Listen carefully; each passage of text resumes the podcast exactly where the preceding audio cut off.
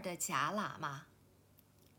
从包家庄骑马约两小时，远远望见两座藏式佛塔耸立在十字路口。同行告诉我说，前面已接近德格县城了。过了一座小山，眼前境界突然开朗，一片柳林映入眼帘。又看见一座几丈高的木质牌坊，上面书写着“金江所事”四个大篆字。从牌坊到县府官邸有一条约半里左右的整洁甬道。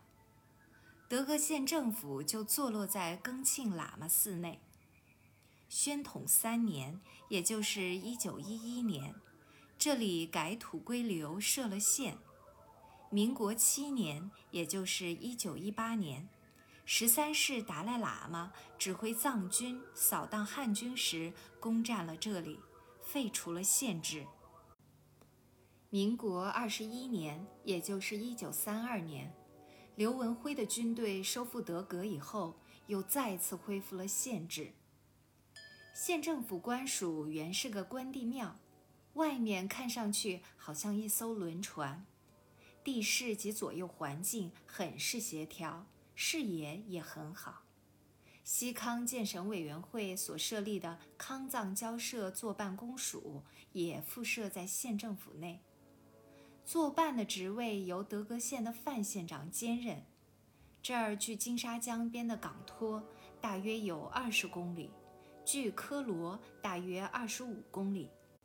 是西康最西边临近西藏防区的一个县，所以地位非常重要。二十四军在港托与德格县城间的公亚驻有陆军一个营，并拥有一座无线电台，以保护地方安全。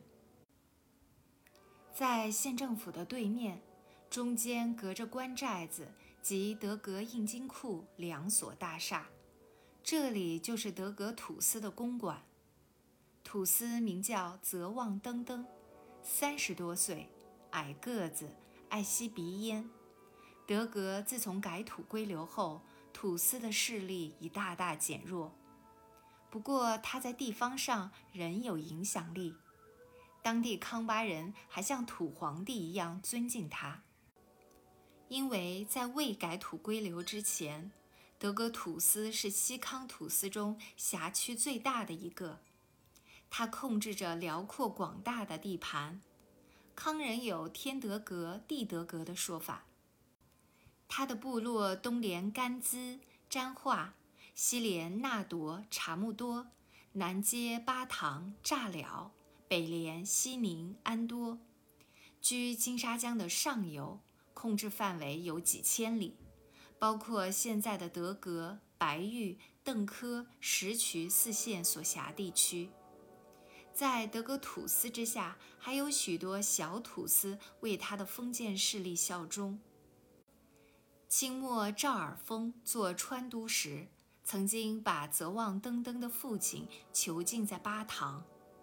后来革命爆发，赵尔丰被部下尹昌衡所杀。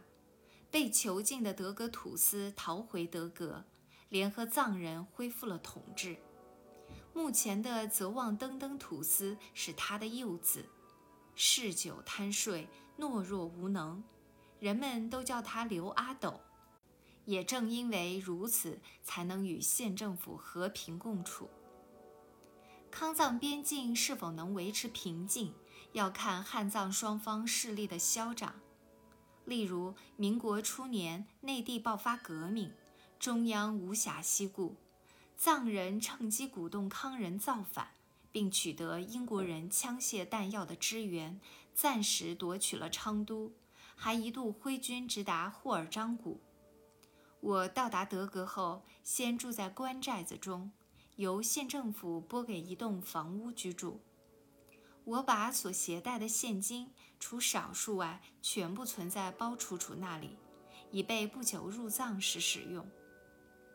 包楚楚是德格更庆寺的大管家，掌管全寺的动产和不动产，也是德格县最大的贸易商人。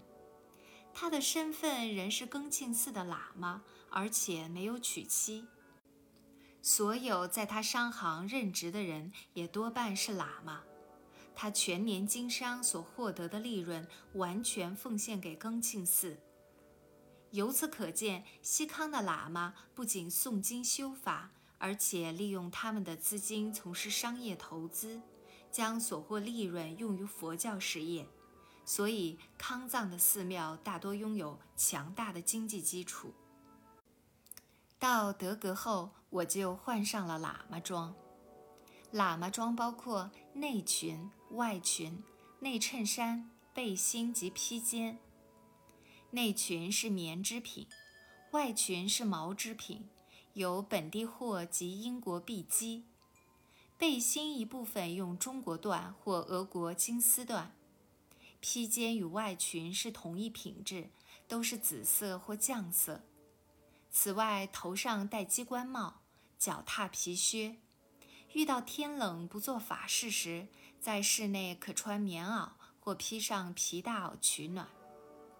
外出旅行时，可穿上有袖子的锦缎棉袄或皮袄，外加披肩。活佛及堪布可戴水獭皮帽或金盆帽。夏季则戴北京制造的凉帽。骑马时一般用北京出产的金鞍或银鞍。至于西藏地区的喇嘛装，又和康地不同，他们所乘的马匹大多是从青海来的，因为康藏地区不产良马。在整个德格县城，只有我一个人是汉族喇嘛，因服装整洁，举止斯文。当地人把我当作活佛一般，都用假喇嘛称呼我。每当我走在街上时，当地人恭敬地站在路旁，向我弯腰伸舌，并脱下帽子，恳求我为他们摸顶赐福。我在德格住了一个多月，因为听说莫学村宗萨寺将传授萨迦教密法大全，机会难得。于是请求范县长发给乌拉马牌，又请德格土司写信介绍，准备前往宗萨寺求法。